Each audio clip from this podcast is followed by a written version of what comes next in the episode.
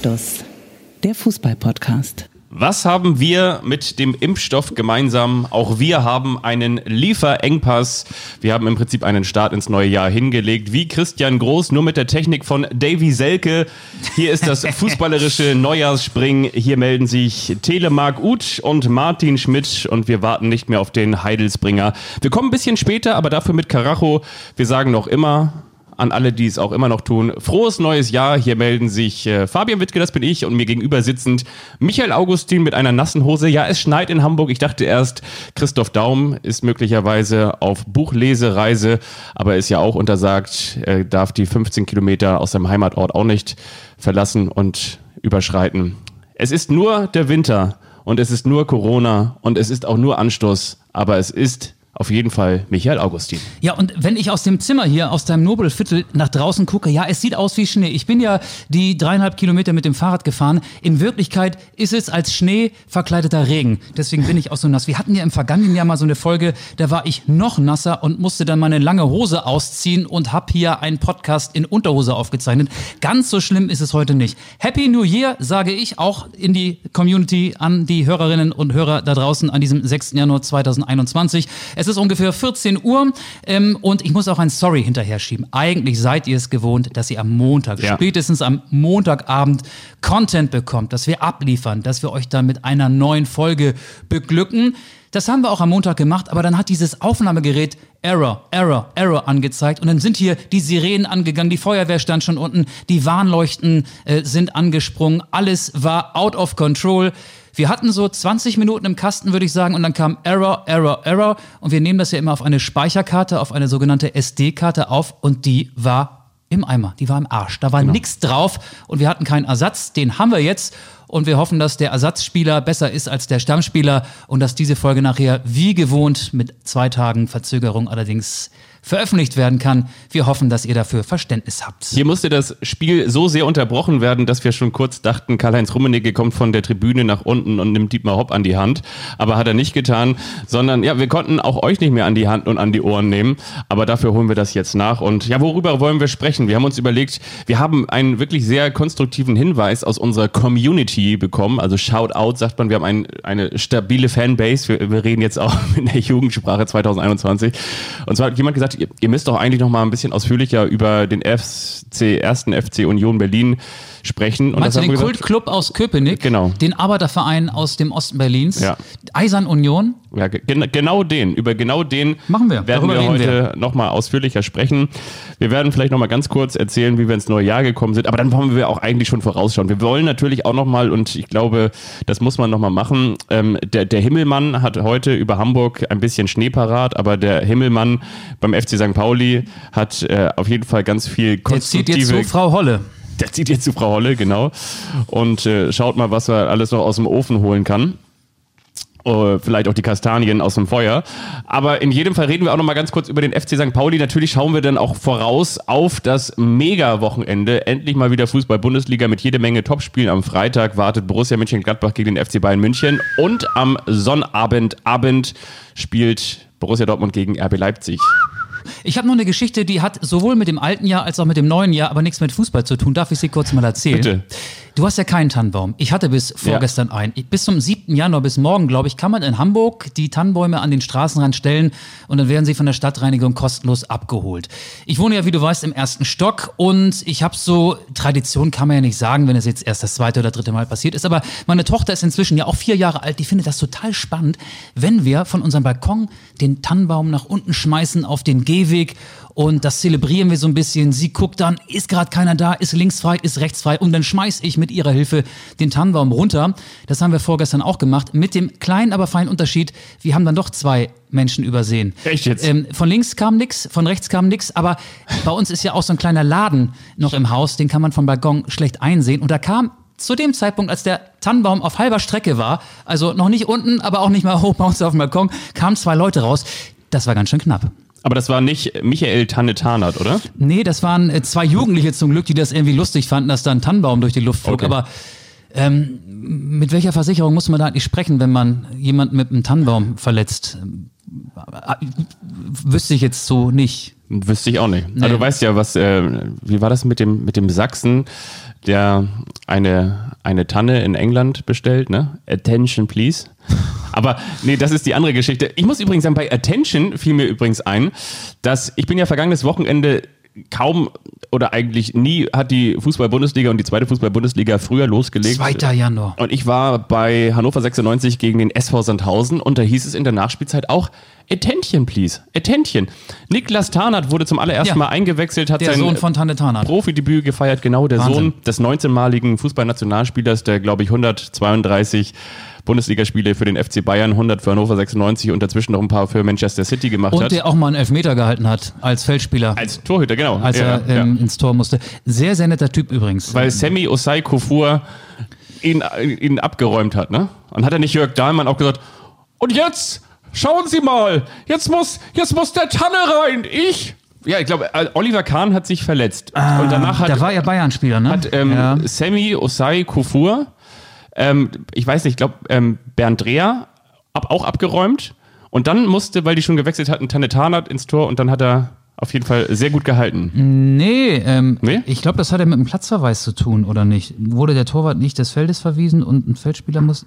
Ich, Könnt ihr uns das mal sagen? ich weiß es nicht mehr. Aber der hat, ich habe darüber mal mit ihm ein Interview gemacht, vor langer, langer, langer, langer Zeit. Und da haben wir Wirklich? über diese Situation geredet, wie er den Elfmeter gehalten hat. Aber ich Aber er ist ein netter Typ, zusammen. oder?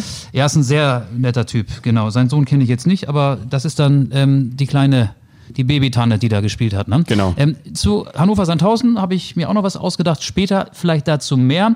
Ähm, wir müssen auch noch ein bisschen das alte Jahr entrümpeln. Wir haben ja in der Folge vor Weihnachten ein Buch verlost Oh und ja. es gibt inzwischen einen Gewinner und den müssen wir noch mal ihm bekannt geben, glaube ich, sonst äh, geht das unter. Wir wollen ja auch unsere Gewinne an den Mann oder in diesem Fall vielleicht sogar an die Frau bringen.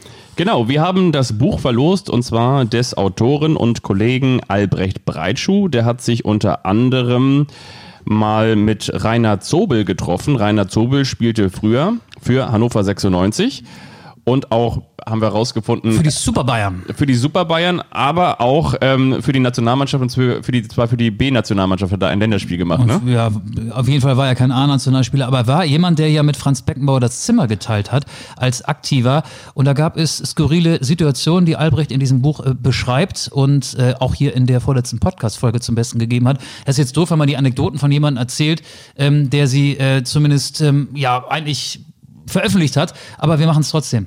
Genau, und zwar ganz, ganz viele wirklich ganz tolle Geschichten aus einer Zeit, in der der Fußball noch deutlich anders war. Rainer Zobel, der damals sich gegen die ganz große Profikarriere entschieden hat, weil er unter anderem noch studieren wollte, aber trotzdem hat er mit äh, Franz Beckenbauer das Zimmer geteilt. Und dieses Buch heißt Zobel, ein Glückskind des Fußballs, erscheint im Arete Verlag Hildesheim, kostet 18 Euro. Und wir haben diese Autogrammgeschichte erzählen? Genau, und wir haben gesagt, komm, wir verlosen dieses Buch und es gibt wirklich eine wirklich total äh, skurrile, Die kommt jetzt. äh, spannende Geschichte.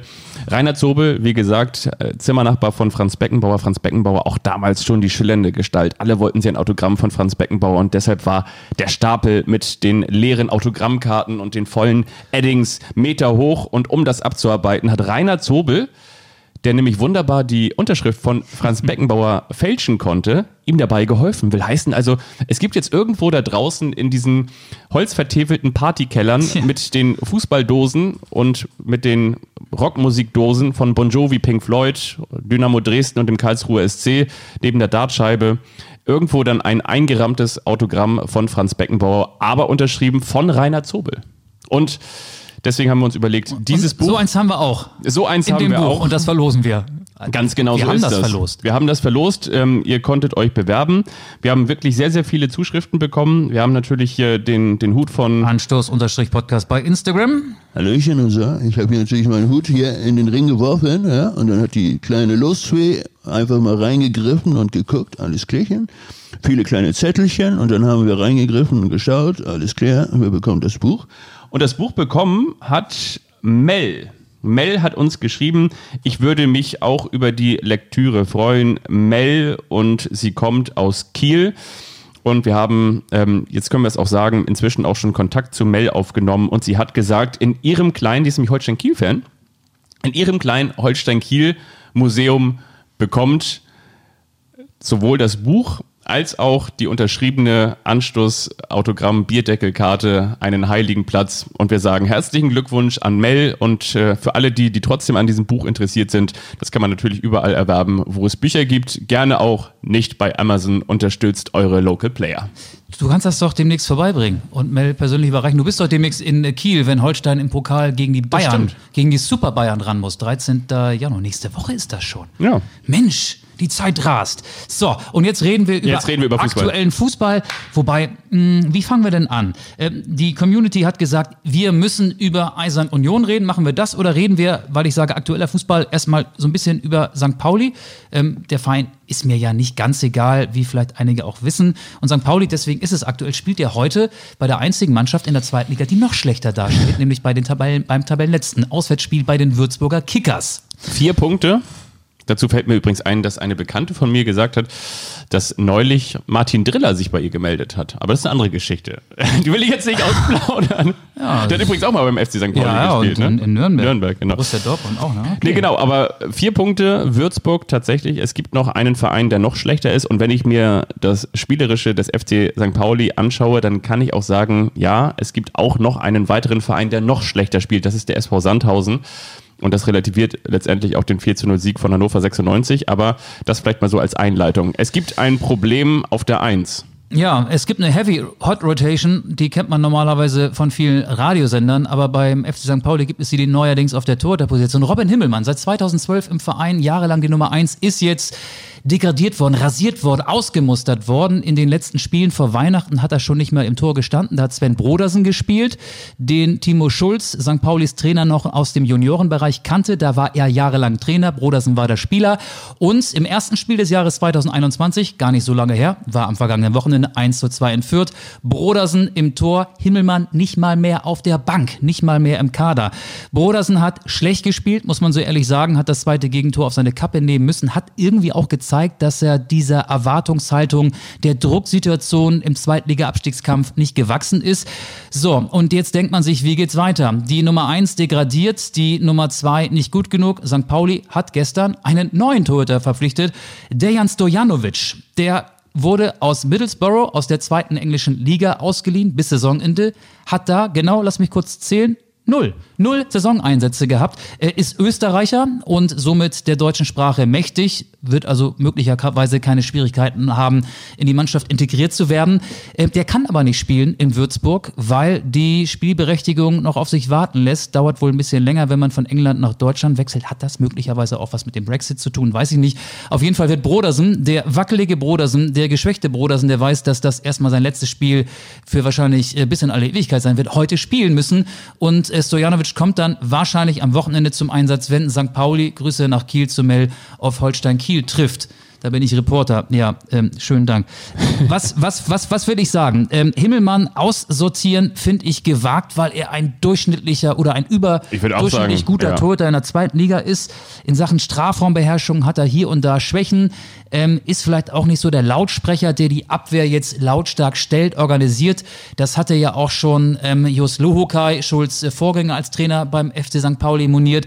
Mm, aber trotzdem ist Himmelmann noch nicht auf der Problemposition.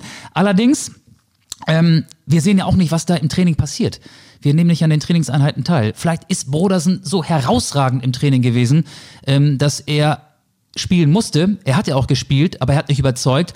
Und man muss auch dazu sagen, die Verträge von Himmelmann und Brodersen laufen beide aus am Saisonende. Sie werden wahrscheinlich zumindest einer St. Pauli verlassen. Jetzt hat St. Pauli aber die blöde Situation, dass sie einen Torhüter bringen müssen, hinter eine wackelige Abwehr stellen müssen, der sich ja nun mal gar nicht mit der Mannschaft auskennt. Ich weiß nicht, ob das möglicherweise mehr Ruhe, äh, mehr Unruhe als Ruhe in die Mannschaft bringt. Wie siehst du das? Sehe ich auch so. Also ich habe als allererstes gedacht, ich finde, der FC St. Pauli hat noch kein Spiel wegen Robin Himmelmann verloren, aber hat schon das ein oder andere Mal noch einen Punkt wegen Robin Himmelmann mitnehmen können. Also ich finde, auf der Position hast du nun wirklich überhaupt gar keine Probleme. Das kann für mich, aber auch das ist natürlich nur Spekulation, nur ein zwischenmenschliches Problem sein. Wenn ich ein Problem beim FC St. Pauli sehe, dann ist es im Mittelfeld, so einen, einen Spieler zu haben, wie man so schön sagt, Auf der mal Flügeln einen. Ball festmachen kann. Deswegen genau. auch Omar Marmouche Ja. auch noch geholt, aus Wolfsburg ausgeliehen. Allerdings hat er sechsmal kurz Ja. bei den Profis gespielt, Ja. ist eigentlich ein Regionalligaspieler. Ich weiß Genau. nicht, ob das eine Soforthilfe ist. Und dann brauchst du natürlich vorne noch einen, weil der FC St. Pauli ordentlich an, an Tore ähm, abgegeben hat. Also sie haben natürlich, das fing, das, das Desaster in Anführungsstrichen, das fing natürlich äh, im vergangenen Winter an mit Mats Möller-Deli, ne? als sie den abgeben mussten. Also war völlig klar, der hat irgendwie... Na, mussten ja nicht, ne? Also du musst ja keinen Spieler verkaufen, wenn du finanziell so gut aufgestellt bist wie St. Pauli. Sie Ich haben glaub, angeblich Sol- zwei Millionen Euro. Also für ihn eingenommen und der hat sicherlich auch sportliche Ambitionen, ist ja nach Genk Ja. gegangen in die erste belgische Liga.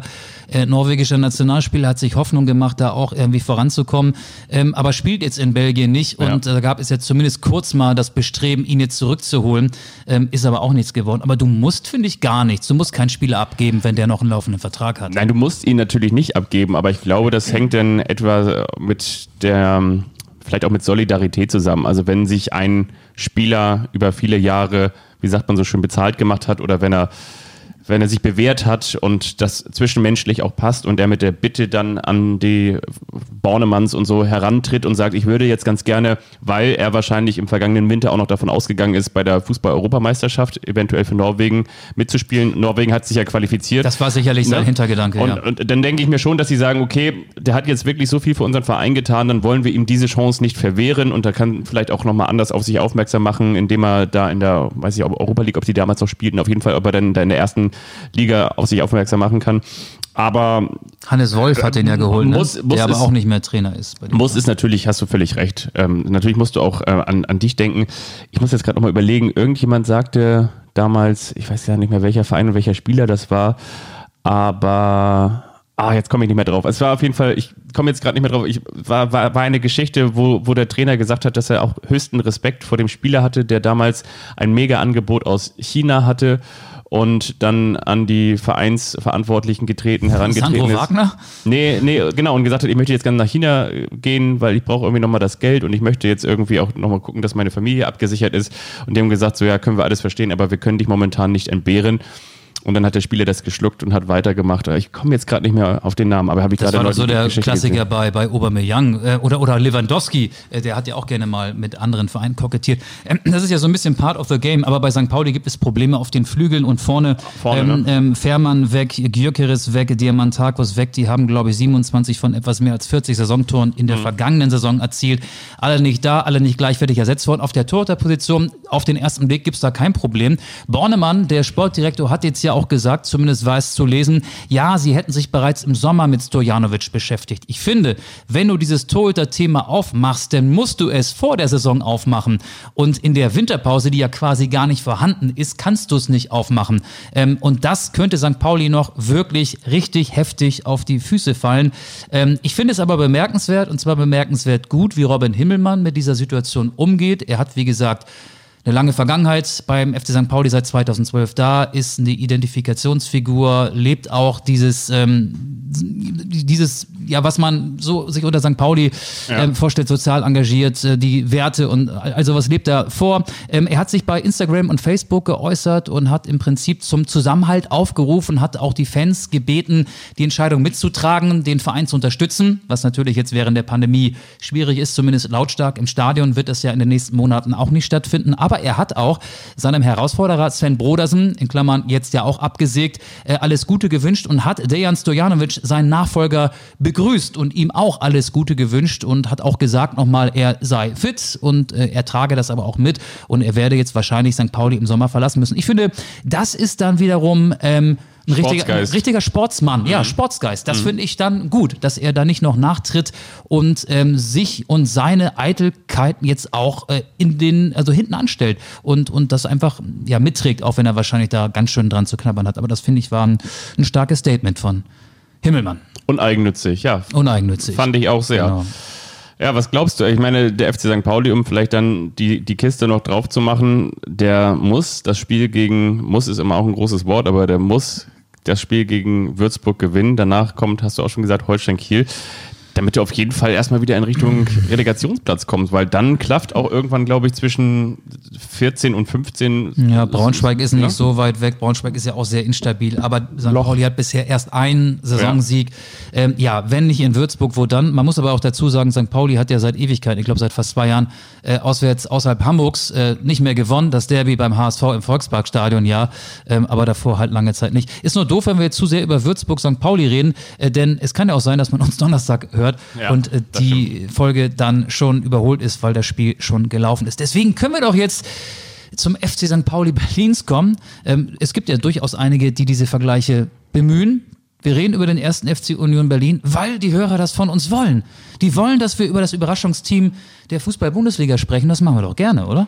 Ja, und äh, liebe Community, ich habe ja früher auch mal äh, beim FC St. Pauli gespielt und jetzt spiele ich mittlerweile beim ersten FC Union Berlin. Bin aus der Türkei zurückgekommen und äh, äh, außerdem poker ich gerne und äh, halte auch ganz gerne andere Sachen in die Kamera und freue mich, dass äh, auch wenn ich jetzt noch ein bisschen verletzt bin, die, die Jungs das auch echt gut machen und äh, ja, hier ist Max Kruse, hat man das gehört? Nee, Das ne? hat doch, das hat Hat man gehört. so, ne? das, hat, das hat man gehört. Und das ist das Erstaunliche. Ne? Viele hätten gedacht, Ja. nach dem verletzungsbedingten Ausfall von Kruse Ja.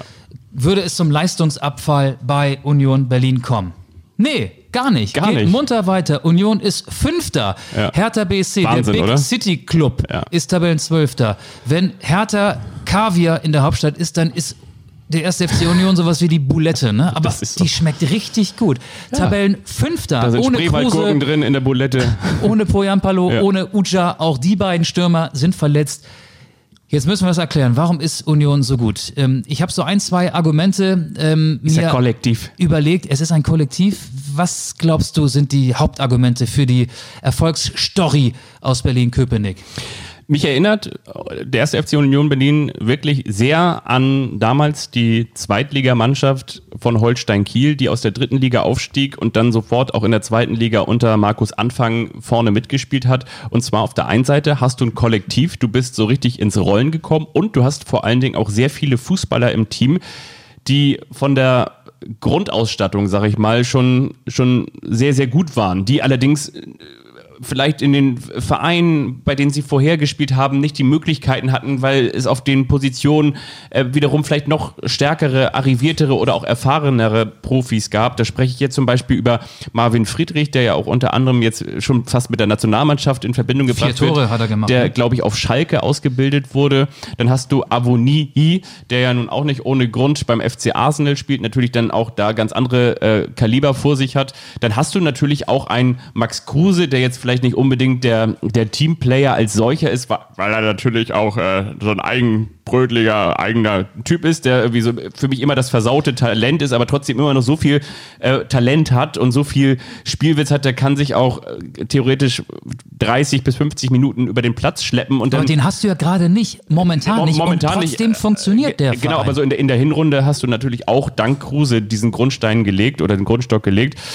Und äh, ja, dann hast du natürlich ganz, ganz viel Erfahrung trotzdem auch noch mit drin, äh, mit, mit, mit Gentner und dann, ich, ich glaube, dass, dass die einfach so ins, ins Rollen gekommen sind, dass sie ähm, auch durch den Klassenerhalt im vergangenen Jahr dann eben auf den entscheidenden Positionen, äh, Becker zum Beispiel, Geraldo Becker, auch einer, der unfassbar schnell ist, der deshalb auch einen modernen Fußball spielen kann, der auf den Außenpositionen zu Hause ist, der in, in den Niederlanden zuvor nicht Stammspieler war, aber eben auch dem höchstes Potenzial ja, nachgesagt bei wird. Union ja zuerst auch nicht, ne? Der spielt auch schon seine zweite Saison da. Genau, und ähm, aber so richtig jetzt auch ins, ins, ins Rollen gekommen ist und äh, dann, ähm, wenn du dann von, von Sieg zu Sieg oder von Erfolg zu Erfolg eilst, dann wird die Brust natürlich immer größer und was Urs Fischer da da macht und, und da rauskitzelt, das ist einfach phänomenal. Aber ich glaube auch wiederum keine große, wie sagt man so schön, Eintagspflege. Ich glaube nur, dass es mit dem ersten FC Union Berlin wieder vorbeigehen könnte, wenn du diese Mannschaft dann auseinanderpflückst. Also wenn dann dann im Sommer wieder doch ein, ein großer Verein kommt und sagt so, weiß nicht, Eintracht Frankfurt sagt nochmal hier, wir geben für Max Kruse jetzt doch nochmal 5 Millionen im Jahr aus, dann ist der schnell vielleicht wieder weg. Oder wenn die Geraldo Beckers dann auf mal bei Borussia Mönchengladbach auf der Einkaufsliste stehen. Ja, aber der große erste FC Köln hat ja bereits Sebastian Andersson, den erfolgreichsten Torschützen der vergangenen stimmt. Saison, Ja. verpflichtet. Ich glaube, 13 Mal traf der in der abgelaufenen Spielzeit für Union. Und das war jetzt ja auch ähm, ein Abgang, den die Berliner gut aufgefangen haben. Du hast gerade gesagt, ins Rollen kommen. Das ist ein guter Stichpunkt Schnellstarts. Die Berliner sind die Schnellstarter. In Bremen beim 2 zu 0 Sieg im Weserstadion am vergangenen Wochenende hat Union das achte Tor in den ersten 15 Minuten erzielt. Und das war immer das Führungstor. Und wenn Union führt, dann kannst du diese Mannschaft schwer knacken. Dann zieht sie sich noch weiter zurück zieht ihren körperlich aggressiven, unangenehmen, ja, man kann ja fast sagen, Zweitliga-Fußball auf, steht defensiv stabil, zieht dann das gefährliche Umschaltspiel auf, bringt die KMH von Geraldo Becker beispielsweise auf die Straße. Und Union hat sich nach dem Aufstieg von der zweiten in die erste Liga ähm, ein bisschen weiterentwickelt. Sie haben ihren Spielstil optimiert. Da auch in der zweiten Liga war Union ja keine Mannschaft, die die Gegner hergespielt hat. Sie standen defensiv stabil, konnten sich auf gute, einstudierte Standards verlassen. Die Trimmelecken. Die Trimmelecken, genau. Der ist ja auch immer noch dabei. Christopher Lenz ist auch plötzlich wieder Stammspieler, ja. auch so ein Ur-Unioner. Ähm, und vom oder nach der ersten Erstligasaison und dem Klassenhalt hat sich Union dann auch noch mal ein Stück weiter ähm, entwickelt und den Spielstil optimiert im Vergleich zur aktuellen Saison. Und daraus kommt jetzt halt das, was wir gerade erleben. Union ist Fünfter. Ich will aber auch sagen, sowas gab es immer schon mal wieder in den vergangenen Jahren, dass wir da oben im oberen Tabellendrittel Mannschaften erlebt haben, die sich dann am Ende auch für die Europa League qualifiziert haben. Der SC Freiburg hat das mal geschafft, der ja. 1. FC Köln hat das mal geschafft, der FC Augsburg hat das mal geschafft. Das waren immer so One-Hit-Wonder möglicherweise erleben wir auch gerade ein One-Hit-Wonder, über das in ein, zwei Jahren niemand mehr spricht. Natürlich stößt auch Union in die Lücke, die andere Mannschaften hinterlassen, die man normalerweise da oben erwarten würde in der Tabelle. Schöne Grüße nach Schalke in den Keller, aber vielleicht auch nach Hoffenheim. Ja. Hoffenheim ist natürlich eine Mannschaft, die unwahrscheinlich unter Corona zu leiden hat. Die würde man ja eher da im oberen Tabellendrittel erwarten. Oder Eintracht Frankfurt, eine Mannschaft, die zwei Jahre in Folge an der Europa League teilgenommen hat, sich jetzt nicht qualifiziert hat, ähm, die Einige hätten vielleicht auch gedacht, ohne diese Doppelbelastung mit den internationalen Einsätzen jetzt wieder eine Saison spielen würde, wo man sich dann leichter tut, um sich wieder für die Europa League zu qualifizieren. Aber die Frankfurter fehlen da oben auch und das nutzt Union. Und vor allen Dingen auswärts sind das ganz stabile äh, Siege. Und, und auch eine Sache noch, und äh, dann bin ich fertig mit hier mit meinem Monolog. Union ist ja so eine Mannschaft, man hat ja in der Corona-Zeit immer gerätselt, ah, wie ist das wohl mit dem Heimvorteil, der fällt ja weg. Vor allen Dingen für Mannschaften, die von dieser ganz besonderen Heimspielatmosphäre leben. Und ja. die ist ja nun mal im Stadion an der Alten Fürsterei ganz besonders. Aber auch da gibt es keinen nennenswerten Abfall. Auch zu Hause punktet Union ja konstant und zwar konstant gut. Das ist, das ist wohl so. Und ähm, zwei Sachen möchte ich noch sagen. Zum einen, Abonnie hat natürlich nicht beim FC Arsenal gespielt, sondern beim FC Liverpool. Aber das ist, kommt äh, inhaltlich auf dasselbe. Das ist ja noch besser. Ist ja noch besser. Ähm, was ich noch sagen wollte, ist, dass man denen ja eigentlich nur wünschen kann, dass sie ganz knapp an der Europa League vorbeischreddern, weil das ist da dann häufig auch gleichzeitig das Zeugnis oder das Urteil dafür, dass du in der darauf folgenden Saison dann gegen den Abstieg spielst, weil du eben nicht den Kader hast, der ja. alle, alle zwei Tage dann vor allen Dingen auch so Donnerstag noch irgendwo in Novosibirsk und am Sonntag dann zu Hause mit, mit müden Knochen gegen so ein unangenehmes Augsburg oder so. Das ist äh, dann meistens das, äh, das, das Todesurteil, will ich nicht sagen, ist aber irgendwie zu hart gesagt, aber meistens dann so die Kehrseite der Medaille, weil die Europa League, muss man auch ganz ehrlich sagen, die wird ja eigentlich erst so ab ab Ende Februar, Anfang März interessant, wenn du dann irgendwann ähm, hoffentlich da noch dabei bist. Aber ansonsten ist das ja auch eigentlich nicht wirklich was. Ne? Die wird vor allen Dingen dann für Mannschaften interessant, die so eine große Fanbase haben, die lange nicht mehr international dabei sind. Hannover ja. 2011, wir haben das in der letzten Folge nochmal äh, aufgegriffen, als sich Hannover in Sevilla für die Europa League qualifiziert hat. Die sind dann danach mit 12.000 Zuschauern nach Kopenhagen gefahren, ja. hatten einen unwahrscheinlichen Support dabei. Eintracht Frankfurt und auch Borussia Mönchengladbach. Ja. Aber wenn jetzt Wolfsburg donnerstags spielt vor 6.798 Zuschauern, äh, dann kommt da natürlich wenig Begeisterung auf. Aber Union würde, glaube ich, die alte Fürsterei auch gegen Mannschaften aus äh, Novo Novosibirsk voll bekommen. Aber diese Mehrfachbelastung wäre dann möglicherweise ein Problem. Aber ich weiß nicht, ob sich Union tatsächlich am Ende für die Europa League qualifizieren wird. Möglicherweise gibt es dann auch nochmal in der Rückrunde eine Schwächeperiode. Aber trotzdem ist das echt eine stabile Saison und überraschend gut. Und Union ja. ist die Mannschaft, die, ähm, finde ich, overperformt. Und zwar von allen am meisten overperformt. Ja, und du hast gerade eben das gesagt, das ist ja vielleicht auch der Wink in Richtung Schalke oder in Richtung Hoffenheim. Ich finde vor allen Dingen kann das auch der Wink sein in Richtung Werder Bremen. Natürlich kann man auch sagen, Werder Bremen hat auch nochmal wieder in der Qualität eingebüßt, weil sie Davy Klaassen abgegeben haben und auch immer wieder Verletzte. Weil sie Davy Selke gehalten haben. und immer wieder Verletzte im Team haben. Aber ich glaube, wenn du jetzt so, so, so, wie sagt man so schön, so einen Mann gegen Mann-Vergleich machst, wer der erste FC Union Berlin, dann würde ich jetzt nicht sagen, dass Union Berlin da jetzt der haushohe Favorit ist. Natürlich haben sie jetzt im Nee. 1 gegen 1 gewonnen, aber ne, also damit will ich sagen, lieben Gruß an alle Teams, die möglicherweise noch daran arbeiten, den, den Team Spirit voranzutreiben. Das hat auf jeden Fall geklappt beim ersten FC Union Berlin und ich schaue dem Ganzen auch wirklich gerne zu, weil das ist keine, wie, auch, es gibt viele Floskeln heute, aber das ist auch keine graue Maus, sondern das ist eher wirklich ein Verein, wo du sagst, okay, der, Das der kann der mich immer... Club aus dem Ja, Osten. kann einen immer mal überraschen, macht Spaß. In der Einzeloption würde ich sagen, lasse ich mich da ganz gerne mal. In der Radio-Einzeloption schalte ich dann auf. Und dann aber Stadionatmo drunter legen. Ne? Genau. Weil ähm, ich finde, das ist schade. Die sind, die Unioner sind äh, vor der spielen jetzt ihre zweite Erstligasaison und wenn man die Saisons in Halbserien unterteilt, dann läuft ja gerade die dritte Halbserie. Ja. Es ist ja immer noch Hinrunde, obwohl das Ja. Jahr 2021 schon läuft, alles sehr schräg.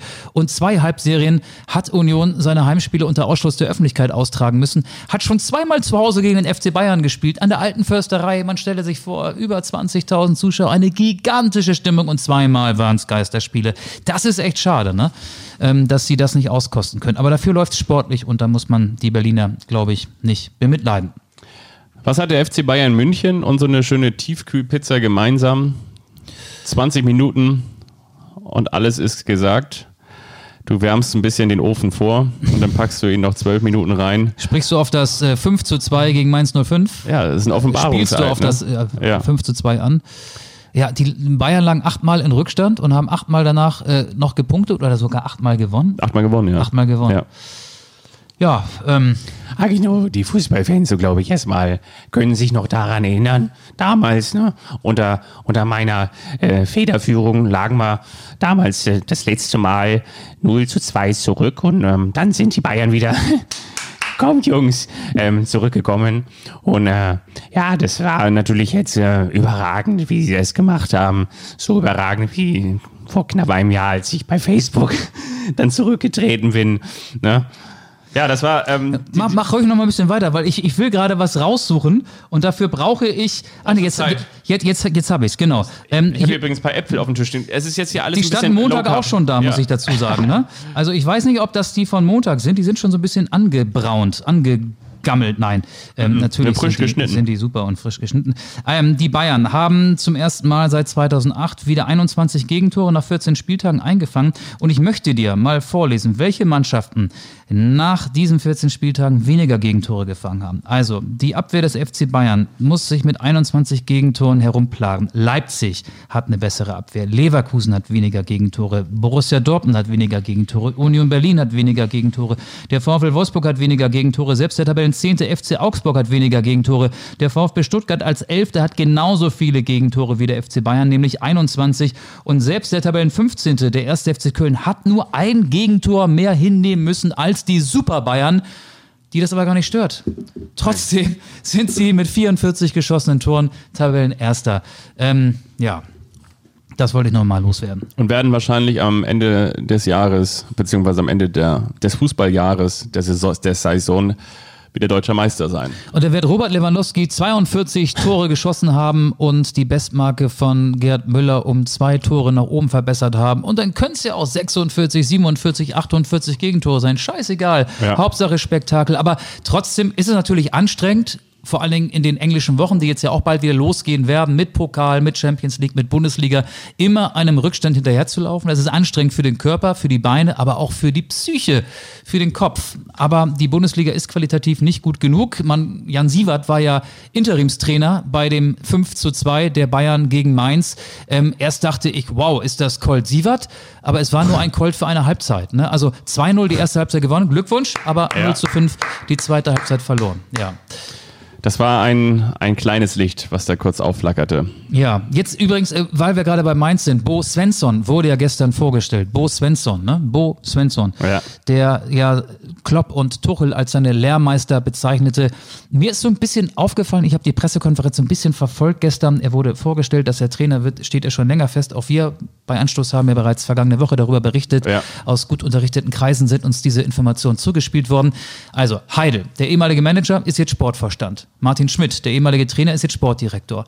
Bo Svensson, der ehemalige langjährige Spieler, ist jetzt Cheftrainer. Dann werden noch die Namen Klopp und Tuchel als seine Lehrmeister erwähnt. Die Mainzer versuchen so ein bisschen die guten alten Zeiten zu kultivieren. Ne? Da war gestern von Vereins-DNA die Rede. Ähm, Svensson habe die Vereins-DNA von Mainz 05, hat Heidel gesagt. Er kennt die Mainzer Tugenden, nach vorne verteidigen, schnelles Umschalten.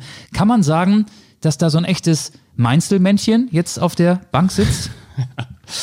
Kann man sagen, auf jeden Fall. Oder man könnte auch sagen, äh, wenn du jetzt mal aus dem Fenster schaust, gegen Eintracht Frankfurt hofft Mainz, dass Bofrost liefert.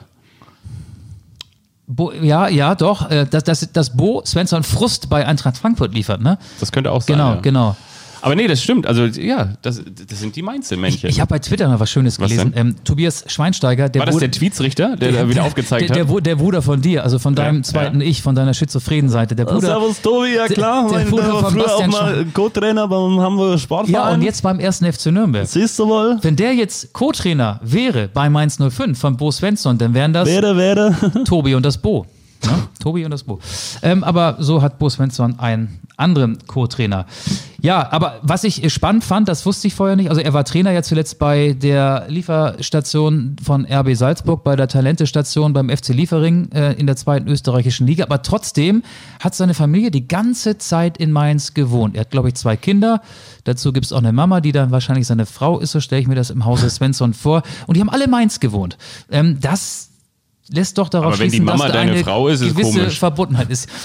Ach so, ne, habe ich mich missverständlich ausgedrückt. Ich glaube, du weißt, wie ich das Ja. meine. Ja, Bo Svensson und am Wochenende Eintracht Frankfurt. Wir wischen, wir, wi- wir wischen weiter. Ähm, nein, wir, wir wünschen viel Glück. Und äh, wenn wir weiter wischten, würden wir wissen, es ist ein Match. yes, yes, yes. Yes, it's true.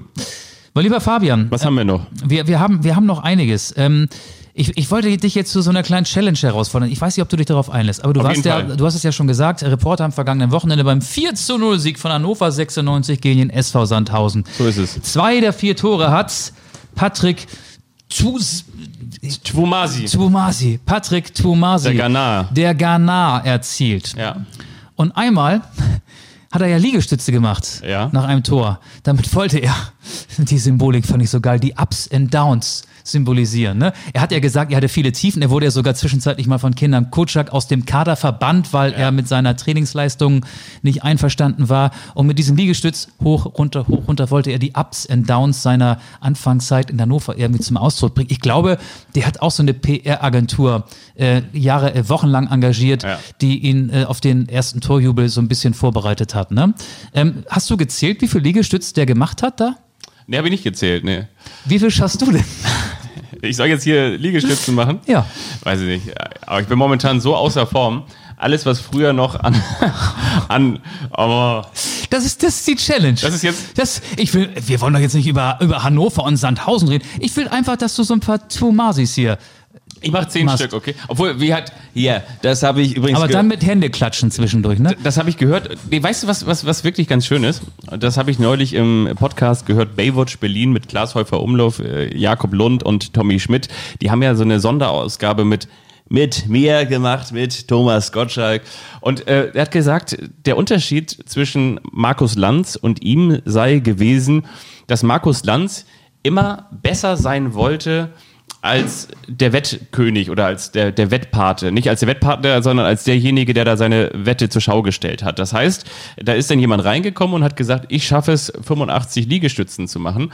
Und Markus Lanz hat dann irgendwie 81 Liegestützen gemacht und hat sich da dann, weil er so von Ehrgeiz getrieben war. Und Thomas Gottschalk hat gesagt, mein Showding war immer, man muss immer einen, Joke raushauen. Man muss irgendwie immer sich eher mit den, mit den Zuschauerinnen und Zuschauern musst du dich verbrüdern. Er hat gesagt, ich hätte eine gemacht oder eine Liegestütze und die auch noch schlecht. Von daher denke ich mir jetzt so, mit dem Thomas Gottschalk, mit dem Thomas Gottschalk im Nacken, möchte, mache ich jetzt eine Liegestütze und die auch noch schlecht, weil ich möchte jetzt ja nicht der, der Markus Lanz sein. Pass mal auf, ich setze mal ganz kurz ab. Ich wollte aber eigentlich jetzt zählen ähm, und gucken, wie weit du kommst. Also bis eins schafft ja jeder. Das schafft ja sogar ähm, Peter Altmaier, wobei der mit dem Bauch wahrscheinlich dann fünf, sechs, sieben, oh, er pumpt, acht, Neun. Ich, wer, der, jetzt ist, hat er einen roten Kopf. Hannover 96, also den ersten Teil des Gründungsjahres hast du. Ja. Also 96 hat er nicht geschafft. Fabian Wittke mit neun Liegestützen in seinem Wohnzimmer mit hochrotem Kopf. Ich glaube, die nächsten drei Minuten muss ich jetzt überbrücken, denn er muss erstmal japsen, um seine Worte wiederzufinden. Oder bist du schon wieder Ich bin soweit. in der Lage, mit mir zu kommunizieren Ja. hier in diesem Podcast? Ich bin wieder soweit. Okay. Ihr merkt, also der, der Gag ging nach hinten los, denn Ihr, ihr merkt, es wird immer abstrus. Es wird immer abstruser. Leute versammeln sich so wie früher vor dem Transistorradio, um die WM von 1954, das Wunder von Bern, zu genießen. Und bei uns ist es so, die hören einfach zu, wie, wie zwei bekloppte Leute, die selbst in der größten Pandemie nicht davon abzubringen sind, über Fußball zu sprechen. Diese mittlerweile. Also eigentlich war, ging, ging das. Spiel so, du hättest jetzt, keine Ahnung, 96 Liegestütze gemacht und hätte ich gesagt, ich schaffe einen mehr. Und dann hätte ich gekonnt, aber für 10 Liegestütze muss ich mir jetzt hier nicht, ähm, mich nicht von meinem äh, Stuhl hier erheben. Das macht ja keinen Sinn. Weißt du, was ich übrigens sehr, sehr, sehr, sehr, sehr schön fand? Denn auch der Tweetsrichter hat bei mir einmal ganz kurz gezuckt und hat gesagt, schau noch mal ganz kurz hin. Und dann bin ich in den Videokeller gegangen und habe mir diesen Tweet noch mal ganz genau angeschaut. Und zwar, Patrick Twumasi hat natürlich eine Official Fans Page for Ghanaian Professional Player. Der hat vor allem sehr viele Twumasi. Kinder. Der hat ein Bild ähm, bei, bei Instagram hochgeladen. Vier seiner fünf Kinder mit Hannover 96 Trikot vor dem Weihnachtsbaum. Siehst du? Wie alt ist denn der, dass er schon so viele Kinder Und die anderen 96 hast du nicht gesehen. So, auf jeden Fall ähm, ist, dieser, ist diese PF Fans Zone ansässig in Madrid. Also der, der Twitter-Kanal der, der Fanpage von Patrick Tomasi mit 89 Followern ist natürlich auch fleißig dabei, das Leben zu skizzieren. Die liefern Content, genauso wie wir. Fabian, was hältst du davon, wenn wir uns jetzt, ähm, da wir ja eben gerade schon so ein bisschen abgedriftet sind in Ja. einem Bereich, der nur ansatzweise mit Fußball zu tun hat, Das jetzt hat noch, weit- jetzt, jetzt noch weiter abdriften und uns um unsere Lieblingsrubrik kümmern? Ja, das machen wir jetzt. Der eine überrascht den anderen. Das habt ihr verdient. Auch das bekommt ihr für eure Spotify-Gebühren. Ab dafür. Ihr habt es nicht anders verdient. Drei, zwei, eins und Das ist der eine, der überrascht den anderen. Und wiederum der andere, der weiß nichts davon. Das ist der eine, der überrascht den anderen. Und wiederum der andere, der weiß nichts davon.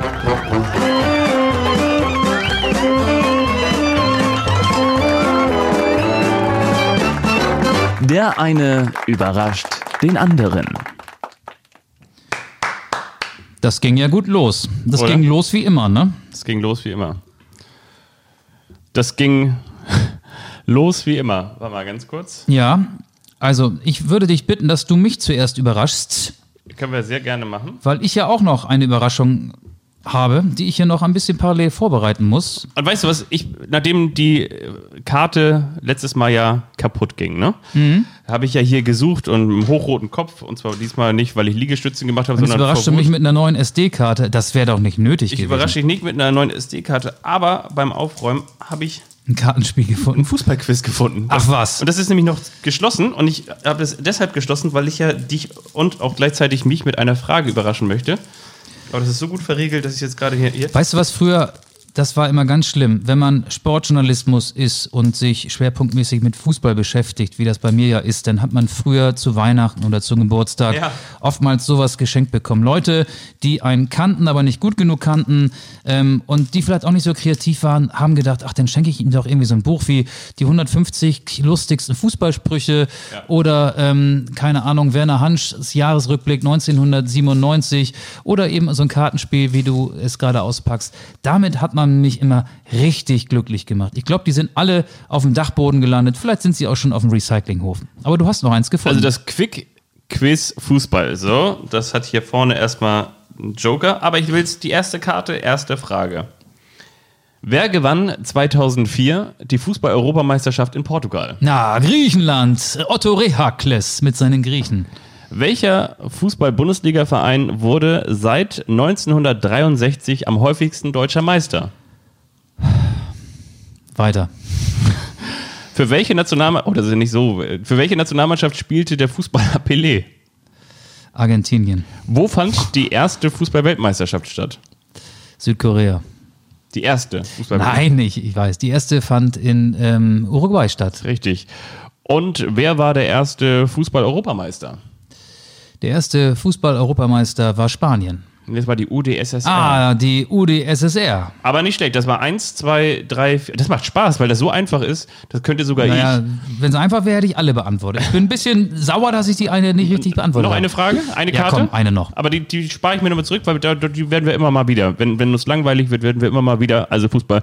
Wie viele EM-Titel sammelte die deutsche Fußballnationalmannschaft bis 2007? Bis 2007. Ja, nach 2007 kam ja keiner mehr Ja. dazu. Ja. Ähm, es gab EM-Titel in den Jahren 1980, 1996 und es gab in den 70er Jahren auch einen EM-Titel. Da reden wir über 1972, also vier, äh, drei. Völlig richtig, drei ist richtig. Wie hoch ist ein reguläres Fußballtor? 2,49 Meter. 2,44 Meter. Ah, Wie viele Spieler 7,32 Meter breit. Das, wie viele Spieler einer Fußballmannschaft stehen zum Anstoß gleichzeitig auf dem Spielfeld? Ist das so eine, also eigentlich, die Torhüter sind die auch Spieler? Ja, ja. 22. Nee, einer Mannschaft. Einer, elf. Richtig. auch, auch geile Frage mit drin. Wann wurde Deutschland zum allerersten Mal Fußball-Weltmeister? 1954. Und wie viele Spieler sind an einem Doppelpass beteiligt? Zwei. Es sei denn, Sie sind im DSF zu Gast, dann sind mehr Sport Spieler. Ach, stimmt, Sport 1. Ja, das ist doch schön. Das ist äh, mein Fußballquiz. Das ist, äh, guck mal hier, und das ist hier die, die Joker-Karte. Immer, wenn ich so wie heute mal nicht weiß, womit ich dich überraschen kann, hole ich dieses Fußballquiz raus. Oh komm, ein, ein noch, eine Zusatzfrage. Wenn du die löst, dann wer trainierte von 1964 bis 78 die deutsche Fußballnationalmannschaft? Otto Nerz.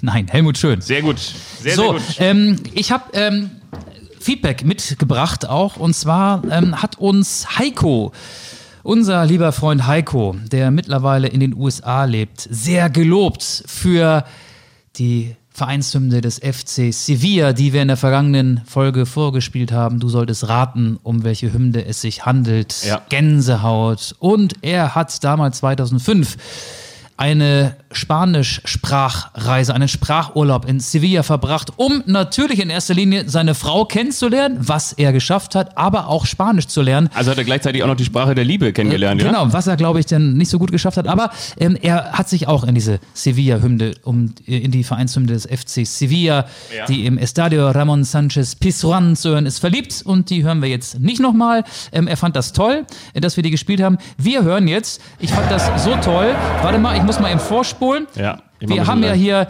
den Super Club abgekultet. Du kannst den Regler jetzt hochziehen. Wir hören jetzt. Na, wir nehmen euch mit in die alte Försterei. Ja. Gleich kommt Nina Hagen, Ja. die wilde Rockröhre. Und da hören wir jetzt mal ein bisschen rein.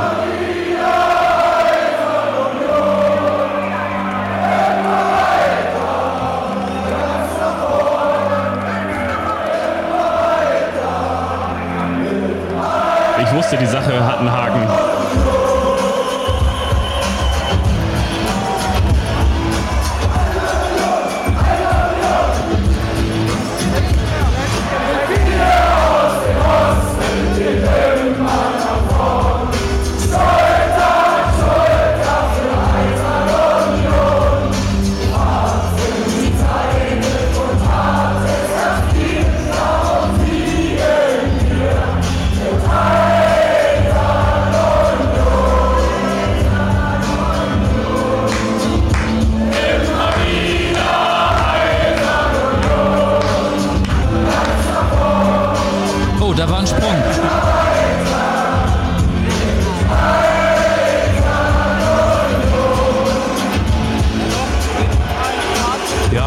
Langsam ausfaden. Um den Respekt für die erfolgreiche Saison nochmal zum Ausdruck zu bringen. Eisern Union, Nina Hagen, die ja auch schon mal live die Hymne im Stadion an der Alten Försterei vorgetragen hat. Jetzt sind wir ja schon bei Musik. Wollen wir jetzt noch unsere Ja. Songs auf die Spotify-Liste, auf die Anstoß-Spotify-Liste Ja. packen? Auf jeden Fall.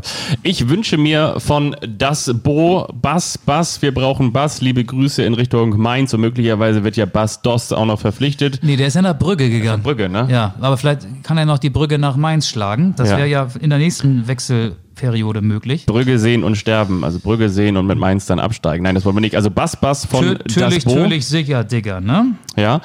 Und ich wünsche mir noch von, ich glaube, das ist auch Rolf Zukowski, ne? wie schön, dass du geboren bist. Wir hätten dich sonst sehr vermisst. Mein lieber Freund Daniel ist in der vergangenen Nacht das zweite Mal Vater geworden. Und er ist großer Holstein-Kiel-Fan. Und ich weiß es nicht, ob es eine Überraschung ist, dass sein Sohn Finn heißt. Ausgerechnet in dem Monat, in dem Finn Bartels mit seinem Seitfallzieher-Tor auch zum Torschützen des Monats nominiert wurde. Also, liebe Grüße in Richtung Kiel und in Richtung Flintbeek und herzlich willkommen. Das ist die erste Anstoßfolge von Finn.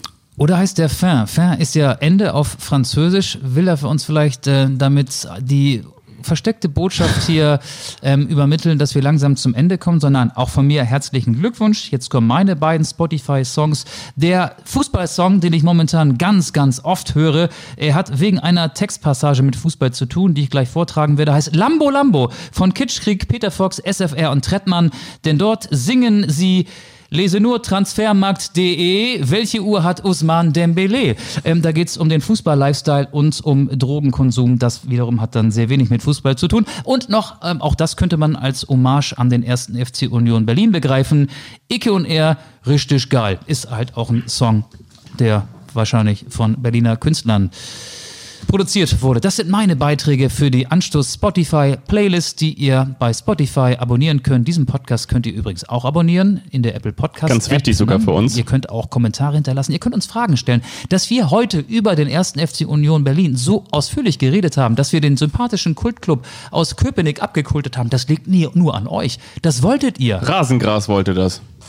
Rasengras, du bist schuld. Nein, und ihr könnt auch solche Vielen Wünsche Dank. äußern. Das machen wir. Wir können ja nicht immer nur über Dortmund, über Bayern und über die Krise von Schalke 04 reden. Das wäre ja auf Dauer langweilig. Wir haben auch ähm, ab und zu mal nischenfrei für Vereine, die nicht so oft in Podcasts vorkommen. Genau. Ihr denkt, das ist eine Niete, aber dabei ist es nur eine Nische. Eine Nische.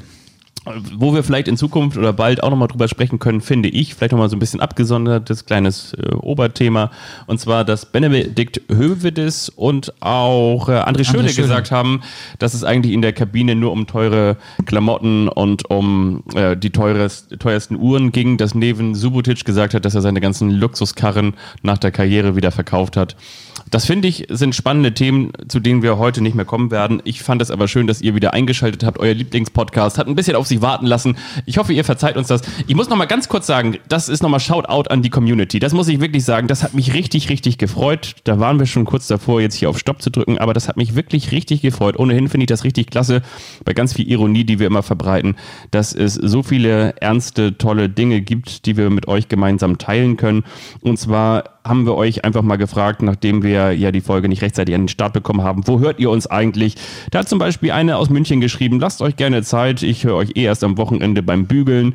Oder einer sagt, ähm, oder vom, wenn man, na okay, das sage ich jetzt nicht. Ähm, und einer sagt, ich höre euch ganz gerne immer auf dem Weg zur Arbeit oder auf dem Weg wieder zurück. Ich höre euch morgen früh auf dem Weg zur Arbeit. Ich, ich höre euch beim Wandern. Ich höre euch zu Hause. Hier in Hamburg höre ich euch im Auto auf dem Weg zur Arbeit. Hier im Auto, da im Auto, auf meiner Joggingrunde durch den englischen Garten und so weiter und so fort. Das finde ich wirklich richtig, richtig cool.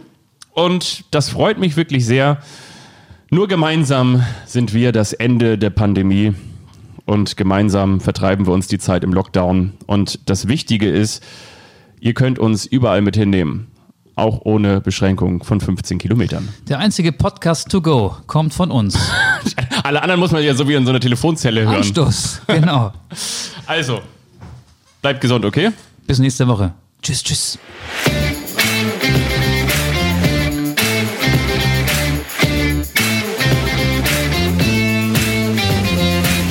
Anstoß, der Fußball-Podcast.